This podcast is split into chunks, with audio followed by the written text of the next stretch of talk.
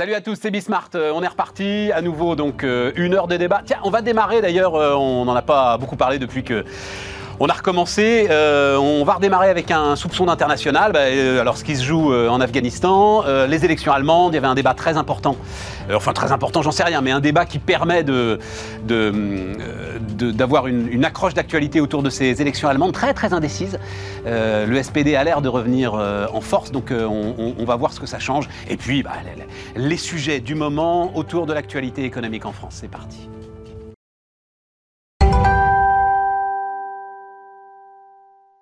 Donc, euh, Jean-Pierre Petit, président des Cahiers Verts de l'économie. Salut euh, Jean-Pierre. Salut Stéphane. Erwan Tison, le directeur des études de l'Institut Sapiens. Bonjour Stéphane. Salut Erwan, merci de venir nous, nous rejoindre. Jérôme Dédéian, salut Jérôme. Bonjour Stéphane. Aujourd'hui, président donc de Mon Partenaire Patrimoine. Euh, Jean-Pierre, c'est toi qui m'as dit qu'il faut commencer en parlant de l'Afghanistan. Donc euh, ça tombe bien, euh, voilà, la fin de- du départ de- des troupes américaines cette nuit. Euh, pourquoi l'Afghanistan? Pourquoi est-ce que ça t'intéresse? Et dans une perspective qui est toujours la nôtre, c'est-à-dire perspective macroéconomique. Ouais, perspective macroéconomique ou macro-stratégique. Ou macro-stratégique, sont sur les coûts du d'ailleurs. terrorisme, d'ailleurs, c'est intéressant. Sur les coûts des terroristes, il y a eu quelques études dans les années 2000 qui, mettaient, qui montraient que les coûts de sécurité, de, euh, de conformité dans les transports, etc., avaient un petit peu impacté la croissance potentielle. Donc il y a même des incidences macroéconomiques. Ah, puis il y a des incidences macroéconomiques au niveau des dépenses militaires. Puis il y a des incidences très très euh, indirectes. Mais euh, effectivement, je, je vois le titre là, l'Europe face aux migrants. Encore une Moi, fois, c'est ça qui m'intéresse, mais on va y non, venir non, plus il y a- tard. il y a d'autres- ouais, alors, il y a d'autres sujets, mais je pense que la victime collatérale du retrait américain, c'est encore euh, l'Europe de l'Ouest, très probablement, à cause de ce, de ce risque de vague des migrants. Parce que je rappelle que la dernière grande vague des migrants, alors c'est surtout celle qui s'est accentuée en 2015-2016, c'était lié au conflit en Syrie, Ouais. principalement, à Syrie, fait. Irak, voilà, principalement. Et donc là, il y, a un- il y a un risque, et l'Europe est plus concernée, bien évidemment, que les États-Unis. Il y a l'économie de la drogue, euh, qui est effectivement très important. Je pense que l'acheminement est plus facile vers l'Europe que euh, vers les vers les États-Unis. Et puis il y a euh, il y a la possibilité d'un nouveau sanctuaire pour les terroristes d'origine djihadiste, et donc l'Europe serait plus concernée également que les États-Unis. Donc en fait, c'est un sujet avant tout stratégique pour l'Europe. Sinon, ça, moi, les, les événements d'Afghanistan, enfin la prise de Kaboul, ne m'a pas surprise plus, plus, que, plus que ça, puisque ça fait suite à un désengagement américain lointain qui remonte même à Obama et pas à Trump, hein, d'ailleurs, depuis longtemps. Euh, les Américains se désengagent progressivement, et ça concerne aussi Israël, euh, du Moyen-Orient pour différentes raisons. D'abord, il y a la fatigue de toutes ces guerres depuis au moins une bonne vingtaine d'années. Il y a les décès. Euh, tous les décès, et il y a une grande sensibilité aux décès, plus importante que dans les guerres euh, d'après 1945. Par exemple, il y a eu 58 000 morts au Vietnam, euh, GIs, Ouais. euh, des décès au Vietnam. Là, tout compris, hein. Afghanistan, euh, Irak. Syrie, Irak, Daesh, même, puisqu'ils sont intervenus Ouais. sur Daesh, ça fait moins de 10 000. Et pourtant, il y a une sensibilité plus forte de l'opinion publique. Il y a aussi la, la dépendance pétrolière, qui est beaucoup moins forte qu'auparavant. C'est même la clé, ça, euh, du grand renversement, Je suis quand même. pas sûr que ça soit T'es la pas clé sûr que ce soit la clé. principale, mais disons que c'est une clé euh, très, très importante. Et donc, euh, euh, il y a un retrait américain. Donc, les événements de Kaboul sont spectaculaires sur la forme. Euh, L'armée afghane qui s'écroule comme un château de cartes, ça, ça c'est quelque chose qu'on n'avait pas vu. Et surtout, voir la première armée du monde, 41% des dépenses militaires dans le monde, s'enfuir comme à Saigon ou comme à Phnom Penh en, en 75, c'est un truc auquel on n'était plus habitué. Et, et là, et, et là est l'erreur de Biden, si je puis dire. Et d'ailleurs, euh, conséquence... Tu veux dire d'avoir précipité le truc Euh, non, d'a- d'avoir, euh, de n'avoir pas anticipé le truc. Encore au début juillet, Biden nous raconte que jamais on conna- reconnaîtra l'épisode de Saigon, on a le temps, etc. Et là, il a fait une erreur euh, gravissime. Enfin, je sais pas si c'est service secret ou pas. Alors, euh, ça, c'est euh, euh, première chose. Mais ensuite, bien évidemment, il y a un affaiblissement sur la forme de la crédibilité américaine. Je parlais d'Israël, je parle de on pourrait parler de l'Ukraine. Tout le monde parle de Taïwan. Alors, évidemment. Moi, ça me passionne cette histoire-là. On fera une émission d'ailleurs euh, spéciale là-dessus. Tout le monde parle de Taïwan Bien et sûr. dit. euh, Taïwan, c'est Berlin-Ouest puissance 10. ah, les- euh, les puissance Chinois- 1000. Puissance Puissance 1000. 1000, si tu veux. Ah, non, non, mais c'est une déflagration qui serait absolument. C'est la considérable. 25e puissance mondiale. Je n'arrive pas. Enfin, pour moi, cette comparaison n'a aucun sens. De quoi entre- Bah, Afghanistan, Taïwan. Attends, les- les Ah Chinois viennent d'en parler. Sur le plan macro. ouais. Les Chinois viennent d'en parler. Il y a un dignitaire chinois qui vient de dire que euh, le retrait d'Afghanistan et la façon dont ça s'était passé en disait long sur la façon dont les alliés des États-Unis pouvaient leur faire confiance, et que le suivant c'était Taïwan, les Chinois, comme oui, on mais, dire. mais bien sûr. Donc, donc bien sur le plan géopolitique, c'est extraordinairement sens. intéressant. Mais ça n'a aucun sens. Ils testent. Il y a un État à. Taïwan. A- mais C'est de, la- de la géostratégie, enfin, c'est de la politique internationale. Mais, euh, mais le message chinois, il est quand même intéressant. Ils s'enfoncent dedans et ils vont appuyer là où ça fait mal. Affaiblissement de Biden aussi au niveau interne. hein. Ça, sa popularité a chuté. Donc, sur ces plans de relance, tu vois, tu me parles de macro. Ouais, ouais. bah, Les, les plans, les deux plans de relance, hein, un sur les infrastructures, l'autre sur les assurances sociales, sont un peu plus menacés qu'avant. Et là, c'est des conséquences très directes sur l'économie américaine, mais également sur l'ensemble euh, du monde. Euh, alors euh, après, ce qui, ce qui est intéressant dans cette histoire, c'est le terrorisme djihadiste. Puisque puisqu'on va commémorer le, le 20e anniversaire du 11 septembre. Ouais. Alors le terrorisme djihadiste. Et l'ouverture des procès euh, de 2015 en France. Bien sûr. Et le terrorisme djihadiste est un peu antérieur quand même à 2001, hein, puisque en fait euh, les, les, les géopoliticiens en général euh, mentionnent euh, le 1979. Euh, l'attentat de la Mecque et l'in- l'invasion soviétique en Afghanistan comme le démarrage du- d'un terrorisme moderne d'origine euh, djihadiste. Euh, mais ça veut dire que c'est une- en fait une guerre qui n'en finit Non, pas. non, mais c'est très intéressant. on, va, 100 attends, ans. attends, on, va, on va voir tout ça. Il y a, Oui, il y a- il y a- il y a- guerre de 100 il y a un tas de chapitres ouverts. Erwan, le- le- le- lesquels t'intéressent le plus, justement, entre l'affaiblissement de Biden et peut-être effectivement une remise en cause Mm. de la force de la relance telle qu'elle était prévue aux États-Unis, des menaces sur Taïwan. Moi, c'est pour ça qu'on a ce titre. C'est euh, tout ce qui touche autour de, de l'immigration qui m'intéresse beaucoup. Qu'est-ce Alors qui- déjà sur le, sujet, t'intéresse sur le sujet Biden, effectivement, c'est intéressant parce qu'il a été élu sur une majorité, on va dire, assez friable. hein. Il était vraiment sur un, il était vraiment sur une île de crête avec son méga plan de relance. Effectivement, moi j'aime beaucoup ce que dit Jean-Pierre. Effectivement, on se retrouve, il se retrouve en fait complètement affaibli. Donc ça remet aussi en perspective certaines euh, de nos anticipations de croissance à venir. Sur le côté des migrants, moi je vais vous faire une, je vais vous faire un aveu. C'est un sujet euh, sur lequel je m'exprime pas. Enfin, je j'ai pas d'avis là-dessus. J'ai pas d'avis là-dessus parce qu'il y a des gens beaucoup plus brillants que moi qui ont travaillé là-dessus. Par contre, ce qui m'inquiète, c'est que malheureusement le sujet est déjà en train d'infuser dans le débat politique français. Et souvent, en fait, plus ce débat infuse, plus c'est la traduction quelque part d'une certaine incompétence sur tous les autres sujets. On dit souvent, regardez le temps d'antenne euh, qu'un homme politique va allouer justement à, à le sujet d'immigration. Plus ce temps d'antenne est élevé, plus ça traduit une incompétence sur tous les autres sujets. Et, euh, J'adore mais non, mais vous, vous, rega- vous- vous- vous regardez, je veux pas, je veux pas citer. je Ah, pas mais je vais regarder. je vais pas citer- note ça, je je vais, vais pas regarder. citer de mais regardez Si, sur si, les. Tu cites qui alors Regardez Moi, sur je les vais Pour toi, quoi sur les- Ciotti, par exemple Par exemple, c'est un, un homme politique qui est incapable de parler de n'importe quel autre sujet et il est obligé de tout ramener à l'immigration. Alors, le problème, c'est que derrière, il y a un certain écho dans l'opinion politique. enfin, dans l'opinion publique qu'on voit à travers les, les- les- les sondages et donc du coup on dit toute offre crée sa propre demande ou alors peut-être que c'est l'inverse là-dessus il y a les hommes politiques sont obligés de parler, parler sur ce sujet-là mais je pense que malheureusement on va vers un sujet immigrationniste pour la campagne de 2022 alors qu'en fait c'est le cadet de nos soucis par rapport aux autres bombes Alors, sociales et économiques qu'on a créées ça joue aussi en on, on en reparlera. Non, non, mais bien. Et, Bah. Jean-Pierre, là-dessus, c'est toi qui m'as décrit la fracture européenne, surtout, Voilà. euh, autour ça. de ces questions. En fait, ça nous dit beaucoup pour l'Europe. C'est ça qui m'intéresse, c'est que là, on a une Europe qui, euh, en face de la crise afghane, est euh, prise elle aussi de court par la Mm. soudaineté du retrait américain et les problèmes d'évacuation des populations. Euh, euh, on dit, en fait, elle a géré le court terme et elle n'a pas eu le temps de s'occuper du long terme. Mais en fait, ça fait six ans que la crise syrienne, qu'on s'est pris le, le- le choc migratoire de la crise Absolument. syrienne. Ça fait six ans que l'Europe pouvait euh, organiser une doctrine commune euh, sur les quotas, sur l'intégration, sur l'assimilation, euh, sur l'assistance aux personnes vulnérables, de, de formaliser tout ça, l'inscrire dans la réglementation et dans le consensus européen, euh, tant bien que mal, avec Oui. des positions extrêmement non, divergentes, et pour être capable d'affronter une nouvelle crise Mais migratoire qui arrive. Et on se retrouve dans la même situation qu'il y a six ans. Donc moi, ce qui m'intéresse, il y a deux, deux angles qui m'intéressent, c'est un, ça traduit une fois de plus l'incapacité de l'Europe à anticiper, c'est-à-dire à, à- à- à- parce que quand on a vécu un choc comme la crise migratoire syrienne, on- et, et qu'on a eu des partenaires qui ont été frappés de plein fouet par le truc, l'Allemagne en premier, euh, qu'on a pu voir la différence entre les pays qui voulaient pas du tout Non, mais accueillir, les pays de l'Est pays ne veulent étaient- pas en entendre parler, Mais- non, mais- Jérôme, d'un éventuel accord sur euh, l'immigration et sur les quotas. Oui, mais on a six ans pour discuter, pour essayer de trouver une doctrine commune. On peut par- parvenir à un constat d'échec en disant on n'a pas de doctrine commune, donc euh, il n'y aura pas de politique européenne de l'immigration et chacun se démerde. Mais on Donc se là, attends, on va, les, on va les citer, c'est très simple, parce que là, la Commission européenne, elle a demandé à ce que on s'engage sur des quotas de réfugiés. Donc tu as Slovénie, Autriche, Danemark, Pologne, qui déjà ont dit non. La Grèce, euh, eux, ils mettent un mur, donc euh, les choses sont très claires. La Hongrie aussi euh, a dit non. Absolument. Donc voilà, on retrouve une ligne non. de fracture. Oui, mais tu as au moins. Est-Ouest. Tu pourrais avoir au moins, sur, depuis six ans, y compris avec des difficultés ou des opposants absolument à l'accueil de tout migrant que tu viens de citer, on aurait pu aller vers un, un socle minimum formalisé et organisé qui est un. Qu'est-ce que je fais pour les personnes vraiment en situation politique précaire qui, dont la vie est menacée pour des raisons de changement d'instabilité de, de, politique mm. et trucs. Et qu'est-ce que je fais pour les accueillir au moins temporairement Et qu'est-ce qui se passe après le temporaire? On pouvait discuter de ça et on pouvait aussi discuter de qui met quoi sur la table pour que tous ces migrants restent dans les pays limitrophes qui les accueillent, dont certains d'ailleurs ont armé les talibans, on peut penser au Pakistan, euh, et, qui sont donc euh, finalement euh, responsables et qui ont un intérêt. ils ne vont pas beaucoup vers l'Est, hein, les gars. Ils sont plutôt. Enfin, Évidemment. Je ne sais pas si le Pakistan accueille non, mais bien sûr, énormément de réfugiés. C'est plutôt la Turquie là, qui se prend, enfin, qui essaye de se protéger contre une nouvelle vague. Voilà, donc on aurait pu au moins avoir une doctrine sur un socle minimum qui accueille des personnes dont la vie est menacée d'une part, et deuxièmement, comment on finance le fait qu'on évite cette vague migratoire qu'on n'est absolument pas capable d'accueillir dans des conditions satisfaisantes, puisque pour qu'un accueil se fasse, là je ne veux pas faire mon Eric Ciotti, mais il faut que les gens soient d'accord pour être intégrés.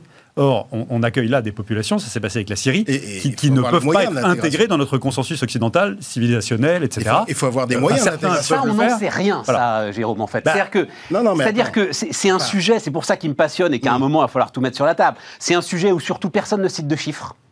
Euh, c'est quoi, c'est quoi les flux migratoires Depuis 2015, les flux migratoires en France Depuis quoi alors, moi, je peux te donner un chiffre. Moi, je te le donne. C'est 274 000 euh, titres de séjour plus 30 000 droits d'asile. D'ailleurs. Et attends, je finis les chiffres parce que j'y tiens.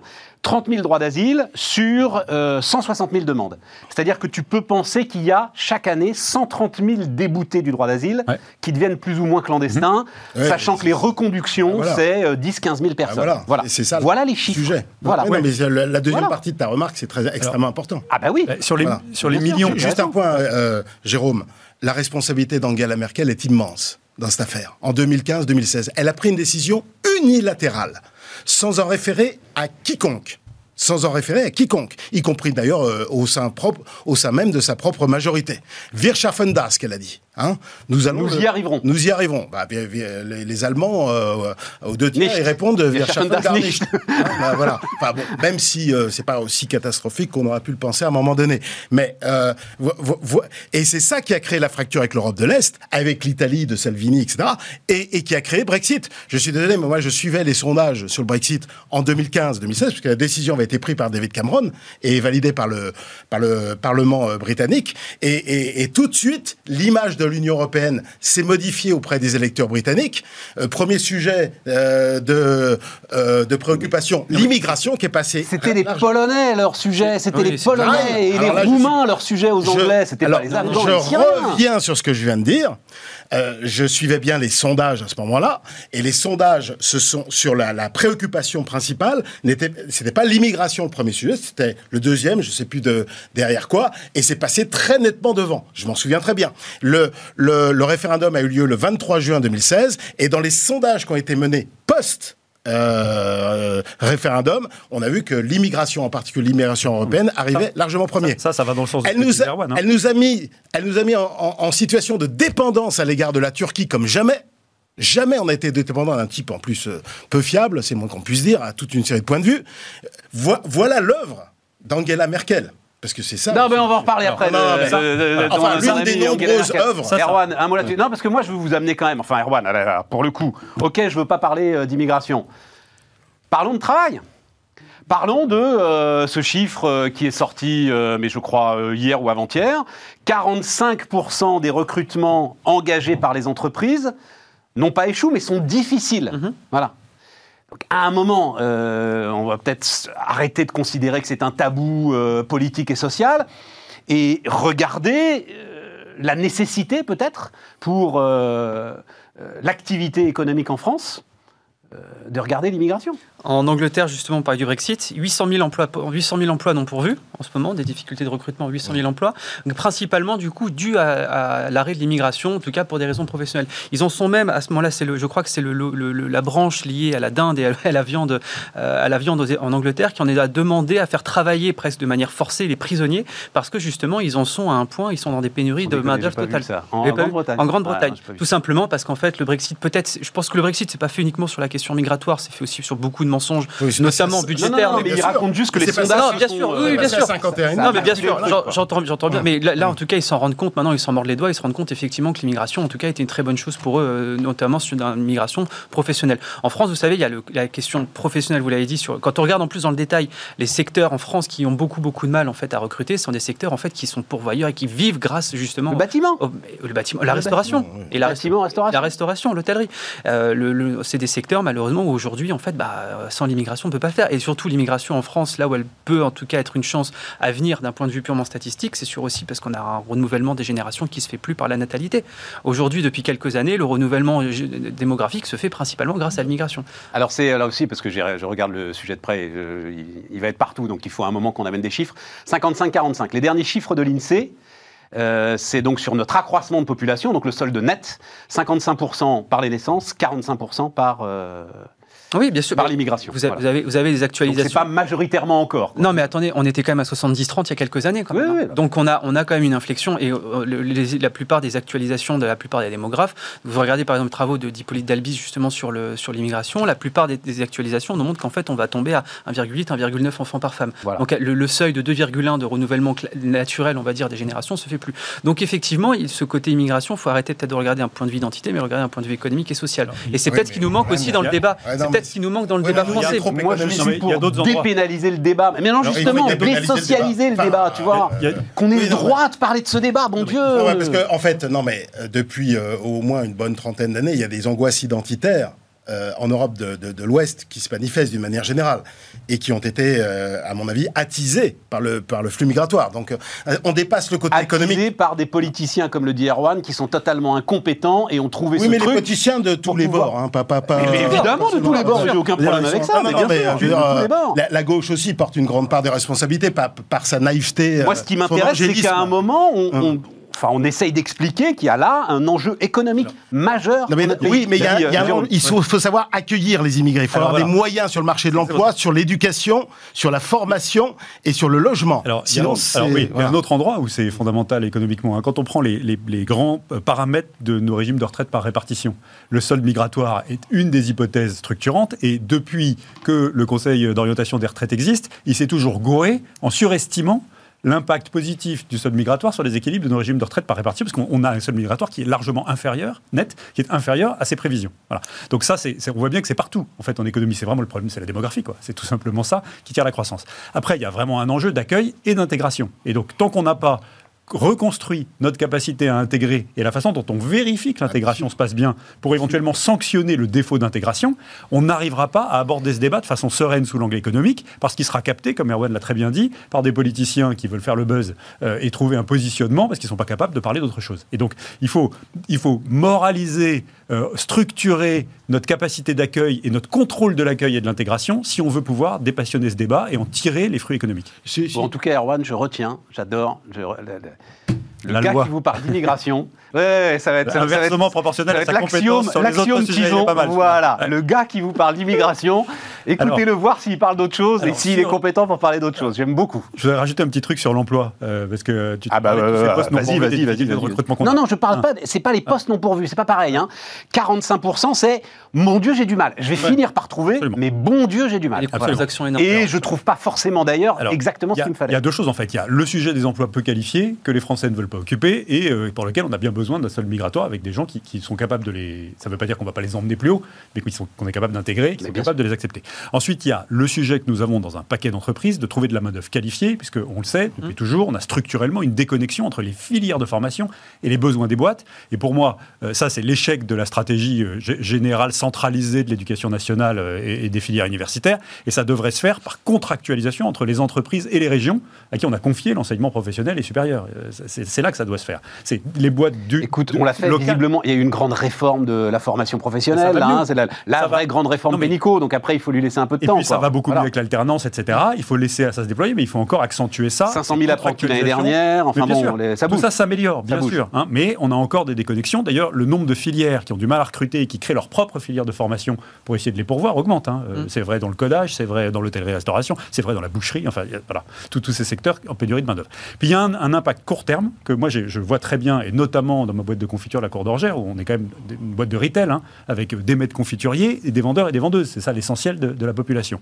En fait, avec le chômage partiel, on a un paquet de populations qui se sont retrouvées, il faut le dire, il ne faut pas, avoir peur de le dire, qui se sont retrouvées avec des conditions de vie extrêmement satisfaisantes euh, euh, euh, à, rien faire. En fait. Et en fait, tous ces gens, et puis il y a eu dans pas mal de boîtes un effet, j'ai pas licencié, j'ai mis en chômage partiel. Voilà. Et Ça nous coup- éloigne du sujet, tout ça. oui, mais il y a quand euh, même, il y a quand même une élasticité du marché du travail Oui, oui, oui. qui a été euh, pénalisée par le fait que les gens sont encore au chômage partiel et sont pas sur le marché du travail en recherche active. Et j'espère que ça va Oui, se normaliser oui. au fur et à mesure qu'on va On débrancher l'a le vu aux. États-Unis aussi avec le, Voilà. le système d'indemnisation chômage. Si je puis me permettre, une Ouais, dernière puis on va aller sur l'Allemagne, l'Afghanistan, puisque tu me parlais de l'Afghanistan et de l'économie. Euh, ce qui surprend le plus les observateurs depuis les événements là à Kaboul, c'est que les Américains ont lâché 2300 milliards nets euh, en 20 ans là-dedans. C'est le Watson Institute quand même. Le 2300 milliards. en, en cumulé hein, sur euh, les Ouais. 20 ans. Le PIB américain, il a 22 700 milliards de dollars aujourd'hui, hein, pour donner un, un ordre de grandeur. Tout ça, c'est du militaire, sécurité, euh, un petit peu infrastructure, charge de la dette puisqu'il y a eu une augmentation du déficit public et euh, dépenses de santé des vétérans euh, militaires, qui sont évidemment qui sont handicapés. Sur Attends, parce que je fais le calcul dans ma tête tout en t'écoutant, mais c'est quand même plus de 100 milliards par an, quoi, cette histoire. Bah, euh, oui, bien sûr. 100 milliards par an, et c'est quoi le PIB de l'Afghanistan? Ah, le- c'est 20 milliards Et officiellement. voilà, c'est ça. Enfin, tu- tu- tu- mais t'imagines le truc Alors, Donc 80 il y avait milliards des- pour former l'armée euh, Non, non. afghane euh, Oui, voilà, en déroute en quelques, y a- quelques heures. ouais. Ça Attention. fait 5, fois Attends, le attends. PIB du pays pendant Attends, 20 ans et, on, et c'est Oui, sur un attention. champ de ruines. Attention, euh, Stéphane, les, les, les chars américains, les équipements militaires américains sont fabriqués aux États-Unis, ça va dans le PIB américain ensuite, qui, qui sont envoyés. D'accord. Oui, oui, il y a, y a eu vois, un il y a- effet commande, croissance euh, voilà. d'accord. Alors juste un truc. Pourquoi, pourquoi ça marche pas? Alors, si on f- fallait euh, dire une raison, et ça c'est la raison, à mon avis universelle, que souligne la Banque mondiale depuis euh, des années, des décennies, c'est la corruption. Parce que dès le démarrage, dès 2002, dès- je crois qu'à Karzai, le premier président est élu en deux- 2002 ou 2003, je- j'avoue que je ne sais plus, mais il est, la corruption est généralisée. Et, et- et c'est la première cause du sous-développement, quelle que soit l'aide extérieure, quelle que soit la nature du régime, qu'il soit taliban ou, li- ou soit- ou soi-disant démocratique Oui, libéral. et puis, et puis tu retombes sur les mots endémiques de l'Afrique, par exemple. euh, exactement. même de même- l'Inde, de l'Inde, ouais, tout à hein. fait. Voilà. Stéphane, juste un petit truc Mais sur, euh, sur ce que, avec plaisir. sur ce que disait Jérôme avant, parce que je pense qu'il y, a- y quelque chose qui est, qui est fondamental et moi qui m'inquiète beaucoup dans la, cri- derrière la crise du recrutement actuellement, c'est qu'en fait on se rend compte qu'on a atteint cette crise-là à 8-8,5% de chômage. Ouais. On a connu la même chose en période pré-Covid. Est-ce qu'on n'est pas en train justement de, se, de, de définir en fait le seuil de 8%, c'est un seuil frictionnel en France, Ouais. dans quel cas en fait on serait à un chômage de longue durée qui serait Ouais. quasiment incompressible. Un autre chiffre, en 25 ans, le nombre de demandeurs d'emploi de plus d'un an, donc considérés de, de longue durée, a augmenté de plus de 30%. Et la durée au chômage a augmenté de plus de 50%. C'est 628 jours aujourd'hui, en moyenne au chômage, on était à 420 à la fin des années 90. Donc en fait, on est en train de s'accoutumer justement à un chômage, un taux de chômage qui est complètement incompressible. À mon avis, un problème d'appareillement qui, du coup, concentre trois, trois gros problèmes. hein. Problème de compétences, tu l'as, très bien dit, effectivement. On a des gens qui sont soit surqualifiés pour les boulots, soit sous-qualifiés et qui refusent du coup des métiers qui sont accessibles et qui ont des mauvaises conditions d'emploi. Un problème de salaire. Le salaire médian en France, ces 20 dernières années, il a augmenté de 50%. Si vous voulez, faire la progression a été de 50%. On est deux fois, pardon, on est deux fois plus important pour le D1 et pour le D9. Donc en fait, tout simplement, vaut mieux être très pauvre ou très riche en France plutôt qu'être dans la classe moyenne. Et troisièmement, on a des problèmes de conditions de travail. Et les gens, je pense, ça a été un révélateur justement le Covid. Les mecs qui bossent dans la restauration, les caissières qui faisaient 11h, 14h, 19h, 21h, se sont rendus compte que c'est des boulots de merde. Et donc, tant qu'on n'aura pas résolu 110 000, 110 000 euh, dans l'hôtellerie-restauration qui seraient partis en formation, qui reviendront pas. Quoi. Et tant Voilà. qu'on n'aura pas résolu ces trois problèmes-là, on va se retrouver effectivement avec d'un côté un chômage à 8,5 qui sera incompressible et de l'autre côté Et je me 300, souviens 400 000 emplois non de, je me pourvus. souviens de ce débat du taux de chômage incompressible, Ouais. 8%, c'était il y a Dans- 2-3 dans ans. mon manuel- Un mot, un mot, Ouais, euh, dans un mon- mot parce dans mon- que je dans mon de manuel de l'Allemagne. sciences économiques et sociales de seconde, Oh au début des années 80, on définissait le niveau de chômage frictionnel français de l'époque à 4%. Et c'est- Euh, L'Allemagne, donc, euh, Jean-Pierre, Oui. euh, très indécis. Ah oui. Donc là aussi, dernier sondage, euh, 24% pour le SPD, 21% pour la CDU, 17% pour les Verts. Mais il semble que, alors, euh, des- on vote pour les partis. Il y a pas de, c'est pas, il faut bien préciser ça. Euh, Olaf Scholz, qui est en ce moment visiblement très populaire, hein, donc le leader du SPD, tu ne votes pas directement pour Olaf Tu, Scholz. pas- en fait, Voilà. tu votes pour Tu votes- deux, listes quand tu es allemand, euh, 26 septembre. Tu votes une liste pour proportionnelle et euh, Voilà. une, vie- une liste au scrutin majoritaire euh, au niveau local. Donc il faut rester sur la, la- la Enfin- popularité des partis. Olaf Scholz, qui est euh, vice-chancelier, Ouais. euh, ministre des Finances, Ouais. euh, et qui a l'air d'être, enfin en tout cas, euh, j'écoutais ce matin là, là, une revue de presse allemande, euh, les journaux allemands le présentent comme le nouveau Merkel. Voilà. Bah, de toute façon, c'est le premier qui est arrivé. La tradition, c'est le premier, le premier parti, le chef du, du premier parti qui est arrivé, qui devient chancelier. Ça, c'est Hmm. Mais il a une popularité, lui, qui est la double de celle du, SPD. Lui, il est au-dessus de 40% de, de- de popularité. de Oui, oui, il a une plus Voilà. forte. Mais le SPD re- remonte, mais il bénéficie principalement des, des, des problèmes, on va dire, de communication, on va dire, de, de Lachette, qui a, qui a rien, Armin Laschet, donc c'est la CDU. qui a rien trouvé mieux que de pouffer de rire euh, au lendemain, euh, devant Alors les, c'est pas pouffé d'ailleurs, il est, il est hilar quoi. Il est hilar alors Hilar que, devant les inondations. Il y a des dizaines de, euh, de, de victimes lors des inondations en Allemagne et euh, Baerbock, euh, la, la patronne de Alanella Ba- Baerbock, qui est la patronne des Verts et qui elle a des problèmes de plagiat, enfin des, des- des histoires personnelles. Enfin, bon, il n'y a pas qu'en France quoi, en fait. Oui, c'est exact. Quand j'ai vu ça, Voilà. me dis bon Dieu, tu sais ça, ta grande théorie Mm. que l'Allemagne se francise et que la Mais France se se japonise et que, etc. Et je dis oui bah oui, chopé pour plagiat. En fait, tu, tu vois, Yes. tu- tu mentionnes les chiffres là. Ils sont à 44 les deux grands partis. Tu vois, quand Angela Merkel, SPD de CDU, ouais, absolument. ouais. quand Angela Merkel s'est présentée en 2005 euh, à la tête de la CDU, les deux partis faisaient 68 ou 69. Il y a l'émiettement politique, ça c'est un problème euh, général occidental, puisqu'il y a, il y a 40 ans, tu n'avais pas les Verts, tu n'avais pas euh, la FD allemande, tu n'avais pas Die Linke. Ouais. Die Linke, c'est euh, plus à gauche. gauche. que- voilà. Et donc là, il y a un Et les libéraux, hein, les FDP, libéraux, hein, ah, faut ah, pas il, existe- non, existait quand même à l'époque. Ils existaient à l'époque, ils faisaient entre 5 et 10, ce qui est à peu près le, le cas dans les sondages. Bon, alors après, conclusion opérationnelle, euh, qu'est-ce qui se passe si c'est Olaf Scholz? Ça change pas grand-chose. Ce sera pro- Alors, il n'aura pas les moyens avec le SPD tout seul. Il n'aura pas la majorité au, au Bundestag, Non. 23-24. Donc en fait, il- à mon avis, parce que euh, un accord avec les, les Verts, ça suffit pas non plus. Donc Et Die Linke. un accord. Alors, Die Linke, là, des fois, il y a des accords au niveau local, à Berlin, Mmh. par exemple, mais euh, au niveau national, je le sens pas, surtout de la part de Scholz, si tu veux, qui est quand même plutôt. Bah oui, mais à un moment il y aura peut-être pas le choix. Ah, non, non, mais à mon, à mon avis, ce qui va se passer, ça va être. euh, enfin, là, en l'état actuel des choses, parce que ça peut changer d'ici le 26 septembre, mais c'est Scholz avec euh, CDU, CSU et FDP. Donc, tu retrouves la grande coalition alors. Absolument. Mais Alors, ce qui, est, ce qui est intéressant dans le cas de Scholz par rapport à Merkel, dont le bilan est quand même absolument désastreux, euh, j'y reviendrai éventuellement. Oui, voilà. c'est un grand non, mais- classique de Jean-Pierre Petit. Non, non, mais on un- aime bien. C'est un classique. Moi, j'aime bien, j'aime bien. C'est peut-être un classique, mais ce que j'observe, c'est qu'elle est euh, surcotée par rapport à. Quand on regarde la réalité des chiffres, la réalité de son bilan, c'est. les, les- les gens, se, surtout en France en particulier, je trouve chez les élites françaises, euh, euh, elle est surcotée parce que euh, son image un peu austère, euh, modeste, etc. Regarde Mais- Valérie Pécresse. Oui, eh Elle, a- ben, elle a d'abord dit, elle a d'abord dit, je Quelle m'inspire d'Angela Merkel. Ah non, mais là. Donc, Mais à voilà. un moment, tu tu t'inspires d'Angela Merkel, donc tu fais rentrer les migrants, tu fermes les centrales nucléaires. Et voilà. Donc, peut-être que c'est arrivé jusqu'à Aux elle. deux tiers, l'a dit. Et maintenant, bah maintenant, maintenant, elle est aux deux tiers Merkel, un tiers Thatcher. Voilà. Mais plus sympa que Thatcher. Oui, Elle sourit. Elle s'empresse de préciser. Mais je suis plus sympa. Je Voilà. n'aime pas ça. Elle sourit, c'est comme les talibans dans 20 ans, tu verras. Ils ça, souriront, ils auront plus leur Kalachnikov, ils vont faire des progrès de communication. non, non, je, je reviens sur Scholz. Non, il y a- On finit, on marque Ouais. une pause et sur, on... sur la politique budgétaire interne, il reste d'autant qu'il veut gratter à droite, il veut prendre des voix à droite. Alors donc, sur la rigueur budgétaire en interne, Ouais. il reste sur le dead breaks, etc. Donc ça, il n'y a pas de changement. Par contre, il faut quand même reconnaître sur le plan de relance européen qui a été décidé avec des émissions de dette commune et des transferts du nord vers le sud, là, il était en pointe et il a même félicité euh, cet accord en disant que c'était un petit moment Hamilton. Hein, je rappelle Hamilton, le secrétaire d'État aux finances de George Washington, qui pour la première fois en 1790 avait euh, réalisé des transferts Mutualisation de dette euh, entre les États la fédérés. dette entre les États fédérés. Euh, il est favorable aussi à un approfondis- approfondissement de l'union bancaire avec un système de garantie des dépôts. Donc, il est un peu plus pro. Enfin, c'est pas très difficile d'ailleurs. Il est un peu plus pro-européen quand même de- de- sur le plan concret du terme que Angela Merkel. Et puis, il est poussé par la gauche. Euh, quand même du SPD qui elle est plus favorable On, mar- attends, les verts on Hmm. marque une pause et on reparle de l'Allemagne euh, ensuite et effectivement du moment Hamilton. Ça m'intéresse beaucoup, ça aussi. Et on se retrouve dans un instant.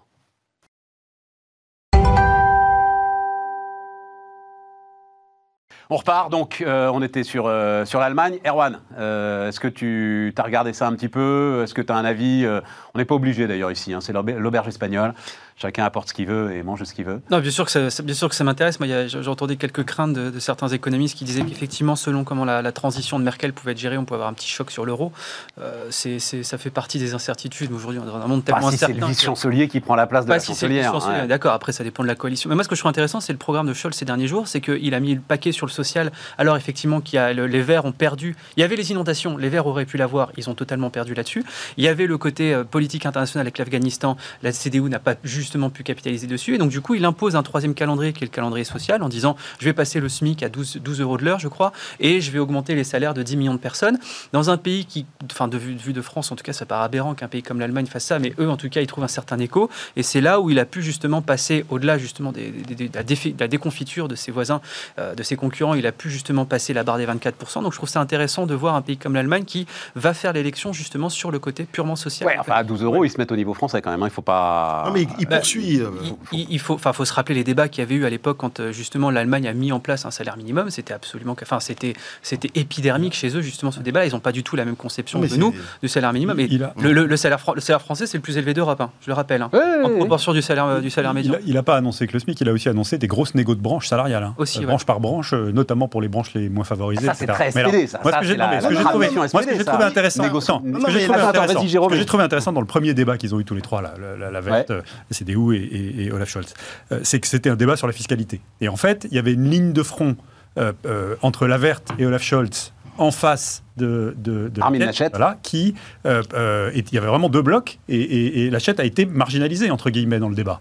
Euh, et donc, je ne sais pas comment la coalition va se faire et comment ça va se passer sur les autres sujets des débats ultérieurs quand ils vont affiner leur programme et leur positionnement respectif. Mais pour le moment, euh, moi, je sens plus, en tout cas sur la base du premier débat et ses enjeux sociaux-fiscaux, je sens plus un, un lien avec les Verts et une, majorité ou une coalition avec les Verts que, que avec la CDU, comme euh, inversé, comme, comme ça a été le cas ces dernières années. C'est pas très grave, hein, Jérôme. Non, non. Les Verts sont pas Alors, les Verts français. Non, Alors, non, d'une non, part, et deuxièmement, c'est ça qu'il faut et deuxièmement, et deuxièmement sur la sujet tension sur l'euro, c'est pas grave du tout euh, s'agissant de. Scholz, puisqu'il a aussi dit, vous inquiétez pas, on va revenir à l'équilibre Mm. budgétaire euh, euh, en disant la croissance va nous aider, etc. Donc il est quand même ultra orthodoxe, Oui, pour l'Allemagne. comme un Allemand, quoi. Voilà. pour l'Allemagne. Oui, pour- voilà. Ouais. c'est ça qui est très important. Mais attention, parce que euh, sur les salaires, les, les prestations sociales, Merkel avait déjà euh, impulsé là-dessus. En fait, on dit euh, Merkel est de droite. En fait, Merkel, elle est ni de droite ni de gauche, elle est merkelienne, en fait, fondamentalement. hein.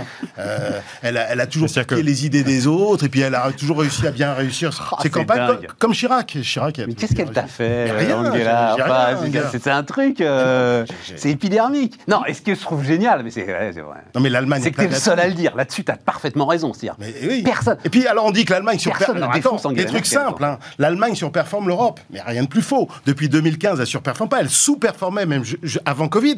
Alors en pleine en plein Covid l'année dernière 2020, tu peux pas ouvrir un journal à une page du Figaro dans laquelle on ne dit pas oh mais l'Allemagne réussit vachement Ouais. bien. D'ailleurs la, la preuve Angela Merkel est scientifique. Tu parles, elle, elle a un PhD de chimie en RDA. euh, Elle est, elle- non mais non, non, non, non, non, il y a non, eu non, quand mais- même deux, trois séquences non non mais tu où rigoles. elle Non, mais- expliquait à la télévision ce fameux R, par exemple. Oui, oui. Tu te rends compte que c'est pas mal d'avoir un dirigeant qui sait compter. Elle non, mais juste, elle sait plantée compter, sur quoi. plein voilà. d'autres trucs. Et d'ailleurs, On le- n'a pas ça, on n'a pas ça en France. non. Le bilan, le bilan économique de l'Allemagne global depuis 18 mois est pas supérieur en Allemagne à ce qu'il est dans la zone euro? Ils ont fait moins 4,9 l'an dernier.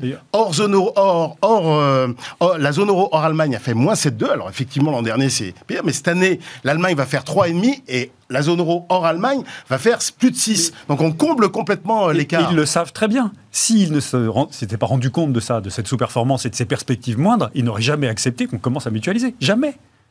Or, ils ont accepté qu'on commence à mutualiser. Ils ont accepté. Ah, tu crois que parce Il y a qu'ils pas- sentaient le- Mais évidemment, Jérôme. Mais enfin, comment peux-tu imaginer qu'un pays qui a fait de l'orthodoxie budgétaire, de sa rigueur, je suis le seul qui gère bien, regardez ma réussite industrielle, économique, à l'export, etc., change de braquet tout d'un coup, parce qu'ils ont quand même changé assez rapidement, en acceptant de commencer à Mais subventionner, entre guillemets, des voisins plus dispendieux euh, qui sont autour d'eux qui sont leurs Mais partenaires. parce que c'était la ont- fin du monde. Enfin, faut pas qu'on ait la mémoire Non, non, non, courte. mais- L'état d'esprit dans lequel on était il y a un an et demi, quand même. Oui, mais Donc- je te rappelle que cette inflexion, elle démarre avant la, avant la pandémie. Il y, y, y a, un début mais... d'ouverture sur ces sujets-là qui démarre avant la pandémie. Oui, Jérôme, excuse-moi, mais c'est leur échec. C'est leur échec. Ils se sont rendus compte de leur échec. Bien échec économique et politique. Je dis quand on voit Salvini en Italie, on se dit, bah, et, et, quand on voit les troubles en Grèce, etc., on se dit, mais l'austérité la, budgétaire généralisée, c'est pas la solution. Non, mais je dis exactement hum. ça. Je dis qu'ils ont commencé à infléchir parce qu'ils avaient la vision de leur déclin, entre guillemets, ou, de leur moindre performance, qu'ils voyaient qu'il fallait absolument, qu'ils avaient besoin de l'Europe, en fait. Et que, et que même s'ils étaient toujours pas d'accord, et ils sont toujours pas d'accord avec la façon dont nous, on gère nos dépenses publiques plutôt mal,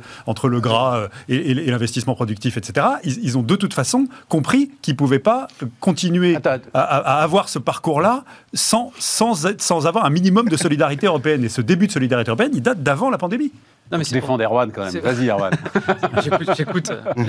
euh, non, mais c'est pour, pour ça. Ils ont, ils ont, L'Allemagne repose aussi sur des énormes excédents. D'ailleurs, là-dessus, ils sont pas du tout en clou, enfin, en phase avec la plupart des traités européens qui violent chaque année en, ouais. en faisant beaucoup trop d'excédents de, courants. Mmh. Euh, L'Allemagne aussi s'est rendu compte au détour des années 2017-2018 qu'ils produisaient beaucoup plus de couches pour euh, seniors que pour enfants et que leur parc, leur parc industriel était très vieillissant. Donc, ils se disent aussi que si jamais, par, par spillover effect, si jamais justement ils ne, ne nourrissent pas les pays qui vont être autour d'eux, ils pourront pas se permettre une fois que quelque part l'allégorie de la retraite, une fois qu'eux ils auront très mal, qu'ils seront très vieux et qu'ils auront un parc productif qui ne fonctionnera plus et que plus personne voudra de leur voiture au diesel, et bah que plus personne pourra justement Exactement. alimenter leur. Donc quelque part l'Allemagne a, a, toujours eu à la fois défendre cette orthodoxie budgétaire euh, et euh, là-dessus peut-être que Merkel n'a pas fait suffisamment pour la construction d'une Europe et politique et euh, budgétaire, mais en, en, en sous-marin ils ont tout fait justement pour faire en sorte que l'économie européenne puisse justement rester à flot parce qu'ils savent très bien que ils sont les c'est un peu le, le, borgne au royaume des aveugles. Mais si jamais là ils sont en train de perdre la vue sur leur œil droit, bah, ils savent très bien que malheureusement ils n'ont pas envie d'avoir le niveau de vie de la Pologne ou de l'Ukraine. Et je vais ajouter un truc leur modèle exportateur qui a bien profité de la mondialisation, il n'y a pas que la Chine qui a profité de la mondialisation depuis 30-40 ans, il est euh, très menacé par l'isolationnisme progressif, progressif en, aux États-Unis, en Chine euh, mm. récemment, par le Brexit. Euh, c'est un modèle très industriel qui dépend beaucoup de la voiture thermique. Mm -hmm. C'est une économie qui dépend beaucoup des énergies fossiles mm. et l'abandon de l'énergie nucléaire n'a pas été une réussite. Et c'est pas moi qui le dis là, c'est la Cour des comptes oui, allemande bien sûr, bien sûr. qui a rendu deux rapports il y a, deux, il y a trois ans et un plus, plus récent qui dit que c'est assez catastrophique du point de vue même de l'autonomie énergétique de, de l'Allemagne. Il y a le vieillissement, il y a son système bancaire qu'elle n'a pas réformé. Merkel mais alors, a, de, a, demandé des, des, à exiger des réformes structurelles dans tous les autres pays, mais elle n'en a fait pratiquement aucune. Et, et elle, comme, dans son propre pays. Et comme disait un oui, parce, parce qu'elles parce qu'elles avaient été faites avant et qu'elle oui, a, elle a mangé. Non, mais il n'y a pas que les, non, non, la baisse des coûts, les infrastructures. Oui, mais, sur, oui, mais elle a, elle a quand même mangé aussi pendant 16 ans sur les dividendes ah oui, de Schröder. Euh, voilà, et, et d'ailleurs, est-ce que Olaf Scholz pourrait pas être un nouveau Schröder en fait. Ah, C'est-à-dire, après ce que vous avez décrit, euh, le gars qui euh, non, parce que c'est avec pas coopératif. Nouvelle... Si c'est non mais si si non, là, mais, a, s'il a une vision la coopérative. et euh, peut-être la vision pour essayer de rebâtir euh, oui, un mais pas, solide. Oui, mais pas en baissant les coûts, parce que c'est... c'est, ah, mais je dis pas en baissant les coûts. Quand ah, je dis nouveau non, Schroeder, Schroeder, c'est... a fait Schroeder arrive... Non, non, non, non. Moi, euh, non, c'est pas, c'est pas ah, faire la même chose. C'est l'homme malade de l'Europe, oui. c'était l'Allemagne. Schroeder arrive et euh, sort avec une Allemagne surpuissante. Voilà. Oui, mais en sacrifiant encore une son fois, capital politique aussi. En sacrifiant son capital politique. Le politique on serait peut-être... Mais pas son capital financier, puisque oui, c'est l'inverse Gazprom lui a assuré une retraite. Alors, sur les coûts salariaux unitaires, c'est très important, parce que contrairement à ce qu'on pense généralement, les gains de productivité en Allemagne, comparativement au reste de la zone euro, déclinent. Ce qui fait que les coûts salariaux unitaires, progressivement après Schroeder, Schroeder, elle en a bénéficié de 2005 jusqu'au début des années 2010, et depuis le milieu des années 2010, les coûts salariaux unitaires euh, rejoignent progressivement ceux de la zone euro. Juste un point, parce que ça m'intéresse beaucoup ça aussi, ce que tu viens de décrire sur donc cette politique très fortement euh, exportatrice. Euh, j'ai l'impression, va nous poser de réels problèmes sur les réformes de structure au cœur de l'Europe. Si tu parles taxe carbone aux frontières, tu as un problème avec l'Allemagne parce qu'elle ne veut pas, parce que ça met en péril ses exportations. Si tu parles fiscalité euh, du digital, du numérique, des plateformes, L'Allemagne ne veut pas parce que ça met en péril ses exportations. Ça, c'est un sujet qui peut monter ah, aussi a, et qui m'intéresse beaucoup. Il y a voilà. du boulot. Hein. Et il y a une puissance de blocage je vais dire une euh, chose, pour maintenir ces, ces exportations qui c'est important va poser qu'on ait. On ait parlé d'Afghanistan parce qu'il n'y a pas que les contraintes économiques, le repli sur soi de la Chine, des États-Unis, la remise en cause de la globalisation. Il y a des contraintes politiques. Le message de Biden ou, ou des Américains à l'Europe, c'est de dire démerdez-vous, en fait, hein, fondamentalement. Ah oui, non, mais le resserrement. C'est nouveau, ça, comme message? Ah oui, c'est Obama. Ah bah c'est Ob- ça- ça Oui, voilà, c'est Obama, Ah, c'est oui, Trump, c'est- c'est- c'est bah, bon, on le sait, quoi. Oui, mais ah bah d'accord, mais c'est progressif. Les menaces se font de plus en plus Ouais. précises, que ce soit contre le terrorisme djihadiste direct ou indirect. euh, et, et les problèmes sont, sont, sont majeurs. hein, et ils nous concernent plus parce que euh, le continent africain, le Moyen-Orient, c'est quand même sous l'Europe, c'est pas sous les États-Unis. Et Donc, tu ajoutes Nord Stream, Hum. c'est-à-dire tu ajoutes la Ah oui, dépendance au gaz russe. Voilà, c'est le troisième point. euh, Avec ça, une politique énergétique qui, est, euh, enfin, du Ouais. point de vue de Scholz, qui est pro-gaz, hein, et qui est tout, on est loin du pro-nucléaire malheureusement, alors Bah, que c'est plus le choix. Mais c'est-à-dire qu'ils ont plus le choix. Bah, euh, Tu vois, à partir du moment où tu as décidé de fermer tes centrales et où tu es que soumis à une énergie intermittente. le Encore pro- une décision prise totalement improvisée. Ah, ça, je suis Le problème, c'est que la Euh, nécessité fait pas loi ici, c'est ça le. Le sujet, c'est qu'avec tous ces facteurs géostratégiques qui devraient normalement militer pour et nous rendre optimistes sur la capacité à intégrer l'Europe, à Ah faire bah oui. vraiment le marché unique, la coopération entre les pays euh, et, et à utiliser nos forces euh, respectives pour, pour faire un, un marché euh, autonome euh, et, et- et qui pèse, euh, en fait, est, est- par des décisions comme celle-là, typiquement le Bien retrait sûr. du nucléaire de l'Allemagne, qui, qui créent des divergences qui ensuite, on met, qu'on met des dizaines d'années à rattraper. Et donc, c'est- c'est- il y a une espèce d'incohérence qui est absolument flagrante là. Elle nous a fait beaucoup de mal. hein. Bon. Euh, Non, non, mais c'est- c'est absolument terrible. hein. bon, le, bon. le déclin européen sur les 15 dernières années est terrible. Si vous regardez le PIB de la zone euro en dollars, C'est un de tes grands trucs, ça aussi. Bah oui, mais Ouais, la, moitié celui, celui des États-Unis. En 2008, on était au même niveau, mais c'est terrible à voir. Ça, Et ça, pour toi, c'est euh, la politique d'austérité. Pas que ça, il n'y a pas que ça, mais il y a une grande responsabilité dans la, poli- dans la généralisation des politiques d'austérité les- budgétaire. les- dans le, le retard le que nous avons du 3% de déficit Ah, il public. n'y a pas que ça. Dans le retard que nous avons pris dans la politique monétaire expansive, parce qu'elle a fait pression sur la BCE pour empêcher les politiques monétaires euh, quantitatives qui ont été mises en place dès 2008 aux États-Unis. Je rappelle qu'elles ont été mises seulement en place en zone euro sept ans après, en 2015, par Mario Draghi, alors qui a sauvé le système en 2012 en, en sortant la- l'arme nucléaire. Si jamais euh, ça explose, j'irai. Mais il l'a pas mis en place tout de suite. Les politiques monétaires. C'est 2015 seulement? La- le quantitative easing permanent, enfin tel qu'il existe aujourd'hui. ouais. Alors hier, il y a eu des mesures euh, très ponctuelles euh, SMP pour la Grèce quand ça, se- quand ça menaçait de sauter. Il y a eu l'arme nucléaire, je l'ai dit en 2012 quand il a dit whatever it takes, mais il l'a pas mis en place ce- whatever it takes puisqu'il n'y a pas eu besoin, puisqu'il y a eu détente. Attends, non, non, mais il n'y a pas que ça. Il y a la politique prudentielle des banques qui a été beaucoup plus euh, rigoureuse qu'aux États-Unis. Ça, c'est pas la faute de l'Allemagne, ça.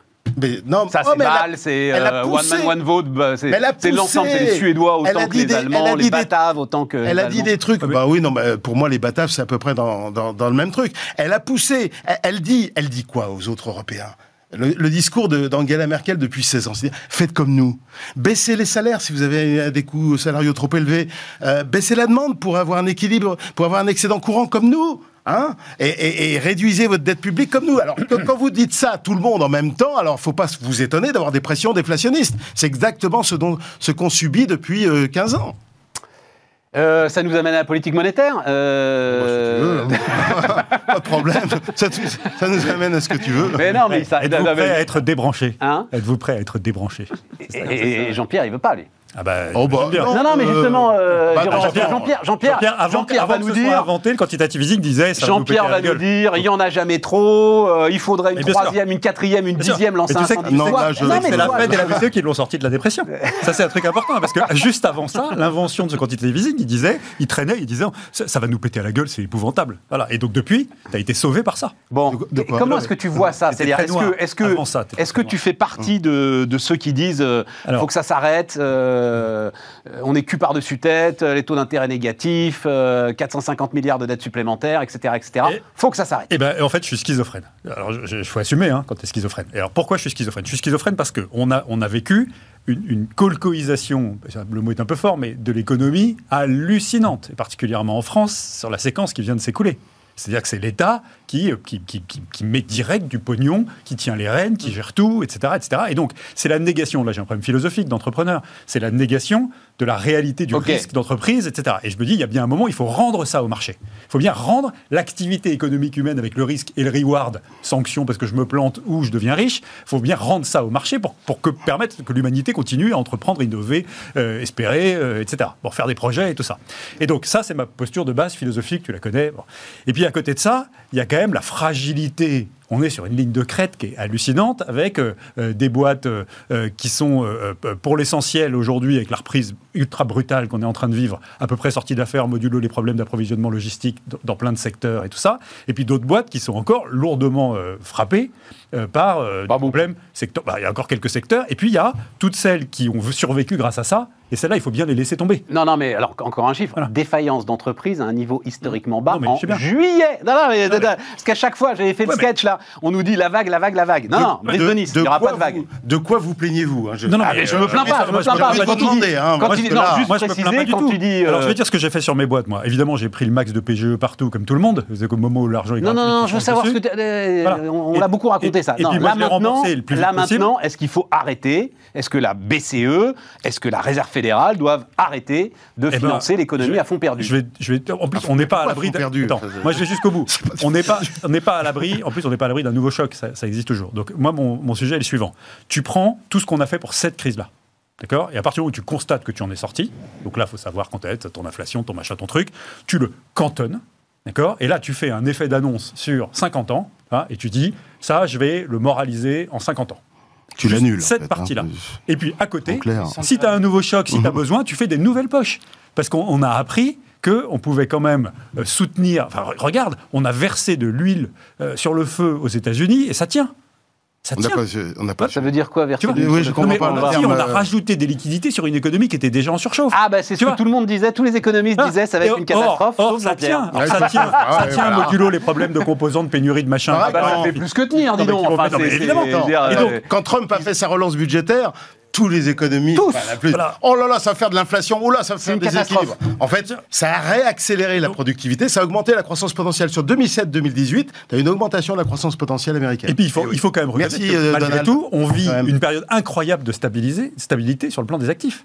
Tu vois, il y a peut-être des bulles un peu partout, etc.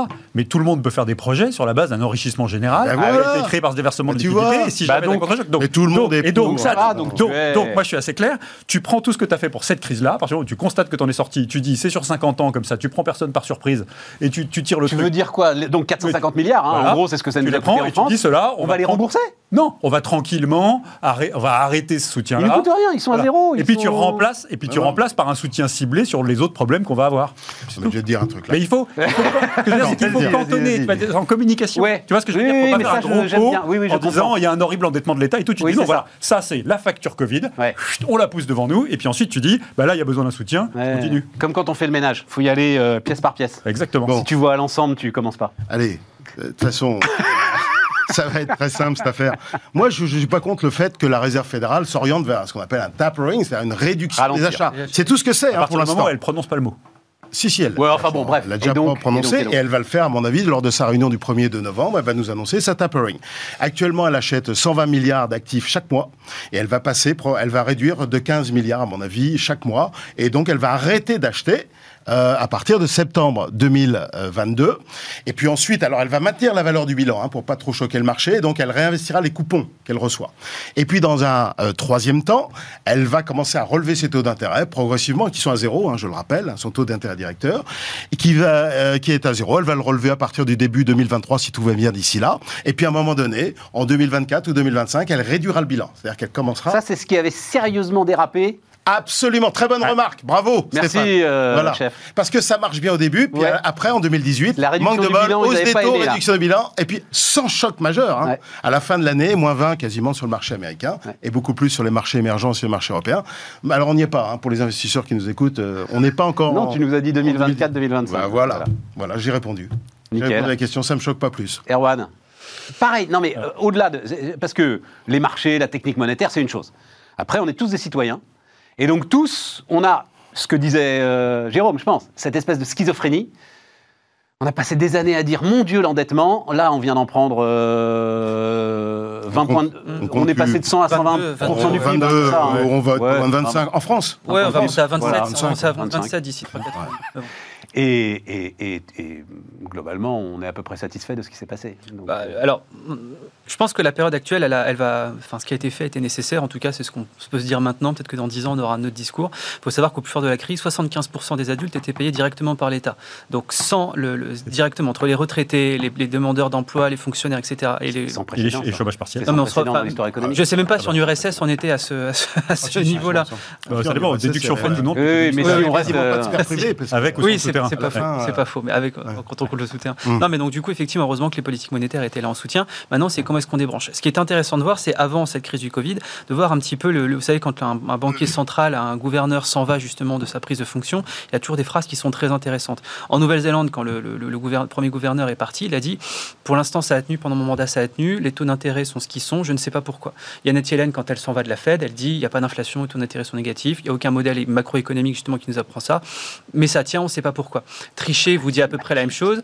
Ville de Roi Gallo vous dit de toute façon, on a, euh, on va de toute façon, on va euh, suite à Jackson Hole, nous aussi, on va, on va voir notre programme de rachat des actifs, mais grosso modo, on va rien changer parce que, en fait, ça donne l'impression aujourd'hui que les banquiers centraux sont dans un avion euh, qui vole en vol stationnaire en pilotage automatique et ils ne savent absolument pas pourquoi ça vole. Le problème, c'est que si jamais ça commence pas à chuter, et, le problème, c'est que si jamais ça commence à chuter, que Tu le pilotage. Ben, non, mais au moins savoir comment le faire. C'est pas mal quand on est à, 30 000, à 3000 pieds de savoir comment est-ce qu'on fait fonctionner le la carlingue. Et là, ce qui fait assez flipper, c'est que on est en dehors de tout cadre théorique. On ne peut pas s'appuyer sur l'académique et on ne peut pas s'appuyer sur l'expérience. Donc en fait, on navigue complètement à vue. Quand on navigue complètement à vue dans un laboratoire de microéconomie comportementale avec ses copains pour se marrer, c'est pas c'est pas grave. Quand on navigue à vue avec la monnaie de plus de 450 millions de, de personnes, là, ça commence à devenir Enfin, un peu problématique. parce que c'est la même chose avec Oui, le non, bien sûr. On, mais on je peut y aller sur un milliard. On peut quoi. aller sur un milliard, on peut aller, on peut aller, on peut même aller plus loin que ça. Et donc là, je pense que c'est assez problématique. Et donc du coup, ils sont, à mon avis, ils doivent être complètement tous paniqués, euh, que ce soit la BCE, que ce soit la Fed, que ce soit à peu près dans toutes les banques centrales. Et donc du coup, ils avancent peu pas à pas en se disant comment réagit le marché, ça va. Comment réagit le marché, ça va. Et je pense que c'est pour ça que le jour où on va devoir débrancher, il va devoir y avoir une rupture pour finir d'un point de vue à la fois psychologique et économique la, la- la période de la crise. Et là, j'ai très peur de d'où on va basculer. Est-ce qu'on va basculer dans, les, dans, dans un monde purement déflationniste? Mais Erwan, pourquoi débrancher? Mais on va mais pas. parce oui. qu'au bout d'un moment, Mais au bout d'un moment, il y, aura, il y quoi aura une demande de normalisation, il y aura une Non, demande, même, il y aura même De la poli- part de qui il y, aura, il y aura une demande, à mon avis, même politique, de rouvrir un chapitre qui soit post-crise et dans lequel justement. Mais ça y est, ça commence là, mais je veux dire. Non, euh, ça, de la ça- normalisation. non, si, ça, ça, ça commence pas. Vous avez les variants, vous avez le gouvernement qui rebalance Ah oui, le mot bah, confinement. bien sûr. Donc, euh, Mm. enfin, en, Ah bah, en 24, oui. en 20 en 24 heures, en 24 heures, Monsieur Fischer, Monsieur Véran, qui nous parle de confinement. Alors, c'est pour nous dire, il y aura plus jamais de confinement. Quand on balance le parle mot, des banques c'est- centrales là. Il parle des ban- banques non centrales. mais pour, non, mais pour, moi, Mm. tout est lié. Tout est lié. Pourquoi? Parce que Oui. le, mot Ah. confinement, Non, vous non, jouez sur les va- sens. et vous jouez sur la crédibilité Ça de va la dans le sens, Erwan. Pourquoi débrancher? Personne ne débranchera. Mais parce tu sais, moment, juste avant cette histoire du Covid. euh, Il sait, Stéphane, le Japon. Non, non, non, non, mais, mais c'est pas le Japon. C'est c'est un truc qui me passionne. Mm. C'est en fait la récession interdite. C'est-à-dire qu'en fait, tu as créé un monde économique Hmm où tu peux plus être en récession. Enfin, tu as quand même, quand même connu des récessions. Lehman, il y a eu une récession. Enfin, Non, non, non, non. La mais crise de la dette depuis, souveraine. depuis, depuis, ah oui, et puis- euh, oui, mais depuis que les on- quantitative easing c'est parce que la récession Ah, ah. générerait de plus de problèmes pour la dette. Donc de toute façon, Bien sûr. Ouais, même pour notre modèle et social Et et donc la récession est devenue impossible. Mais pour notre Eh modèle économique et mieux. social serait Tant mieux. Stéphane. Mais j'en sais rien, moi. pourquoi ça Et, tienne et les taux d'intérêt vont partir de 0 en, 2020 en 2023. Admettons qu'ils soient à 2 en 2025. Si tu as une inflation, les gens ont peur de l'inflation à 3 ou 4. Je me dis, mais attends, comment on va gérer cette dette? Tu sais comment on va le gérer? Parce que c'est pas une histoire de 2021-2022, c'est une histoire en 2040, on en parlera encore. D'accord? Hein tu, tu vas le gérer par des taux d'intérêt réels négatifs. C'est ce qu'il y a aujourd'hui. Dans le monde, nous, notre modèle de taux d'intérêt réel mondial, parce qu'il y a la Chine aussi, la dette chinoise est aussi importante que la dette à fait, française, à fait. alors qu'ils sont pas à- à- quand même à notre niveau de développement moyen. Donc c'est un problème mondial. Et le taux d'intérêt réel devra être négatif pendant des années et des décennies. Et donc ça veut dire qu'on va laisser filer l'inflation un peu plus haut et qu'on aura mieux. remonté les taux d'intérêt. Mais, mais mais, mais, tu sais tu vas laisser modèle- filer l'inflation, mais il n'y en a pas d'inflation. Non, non, mais si, à tu vas- trois. quand même. Enfin, j'en sais rien, moi, mais tout le monde me Non, tout le dit, monde et dit tous les banquiers centraux disent qu'elle est Tout le monde dit que conjoncturelle c'est temporaire temporaire. tout en disant j'ai peur que ce soit durable. Non, Donc, tu vois, non, non, non, non, bah non, Non, la BCE moi, dit j'adorerais un durable, taux et d'inflation les à trois. États-Unis Non, non, disent pas, j'ai peur que ce les, soit les facteurs durable. Non. déflationnistes à l'œuvre sont encore extrêmement puissants. on est dans un monde profondément déflationniste. Alors, la On est à technologie, 1 le depuis 10 ans. vieillissement, ils vont se renforcer. Non, non, mais on est à quand même 1, deux donc on peut passer à que ça 3. tienne. Ça que je veux Attendez, attendez, il ne faut pas qu'on parle Moi, j'ai deux trucs. Pour que ça tienne, cette affaire, hein, où on, débranche pas, où on, fait semblant de débrancher, mais en fait on débranche pas. Pour moi, il y a deux facteurs qui doivent être respectés. Le premier, c'est quand même qu'un jour, la macroéconomie théorique, celle qu'on a appris à l'école, ne reprennent pas le dessus et qu'on n'ait pas un retournement de cycle massif, parce que quand même la loi du cycle, c'est la loi du cycle, quoi. Et donc ça peut arriver, tu vois, des, des cycles de croissance euh, et, et- et de- et des cycles de récession, c'est quand même, c'est l'histoire de l'humanité. Oui, mais t'as Donc- plus de croissance. Non, mais- En fait, t'es sur Alors- cette espèce de truc de 0,5, t'as plus de croissance, d'accord. t'as plus de fait, récession. alors si, en fait, tu as deux, t'as deux trucs. Si, T'as- t'as dans des boîtes. si, t'as de- en fait, c'est de plus en plus microéconomique. Ça, de plus en plus de boîtes qui ont une croissance à l'infini, et puis des boîtes qui tombent. Euh, Ouais. Voilà. Bon, donc des, des mutations sectorielles incroyables, etc. D'ailleurs, la rotation sectorielle aujourd'hui pour un gestionnaire Ah ouais. d'actifs, ça ne veut plus rien dire. hein. On sait plus si on est value, croissance, et en fait, ça revient à la croissance toujours. Ça veut bien dire ça. Donc, euh, en fait, finalement, tu regardes, euh, on, disait, euh, le value a été sacrifié quasiment. Pendant 10 ans. pendant 10 ans. Et, et en fait, il est toujours sacrifié. Il y a eu un amorce timide de retour à une gestion value, puis tout d'un coup, tout le monde repart sur les valeurs de croissance, parce que c'est ça la réalité de ce qu'on cherche demain. Et la deuxième chose, c'est un problème de com. C'est-à-dire que l'erreur à ne pas commettre, c'est de dire, puisque l'argent est gratuit, je réforme rien. Et en fait, même si, au fond, on continue à dépenser plus que ce qu'on gagne euh, pour alimenter ce cycle perpétuel de croissance, etc., il va quand même falloir qu'on envoie des signaux positifs de com sur je réforme ici, je réforme là, pour que les gens se disent Ah, c'est sous contrôle. Parce que c'est le jour où ils se disent que c'est pas sous contrôle que ça nous pète à la gueule, en comportement des acteurs. Et donc, et voilà. Et donc je- moi, je vois le truc comme ça. C'est un, Excellent. euh, que- qu'on soit vraiment euh, euh, euh, pas rattrapé par le cycle, parce que celui qui est capable de dire ce qui va vraiment se passer ouais, sur le cycle économique, celui-là, il fait Donner l'impression, donc réformer pour donner l'impression qu'on Exactement. Contrôle à peu près la machine. d'ailleurs, d'ailleurs, politiquement, euh, si on dit ah bah, la réforme des retraites, c'est quand même un truc hyper important, euh, même si on s'en occupe pas vraiment, l'important c'est de continuer à Mm. s'agiter pour dire qu'on va le faire. Oui, c'est une question de. Mais je crois que les investisseurs se- ne se font pas d'illusions sur les capacités de réforme des différents gouvernements.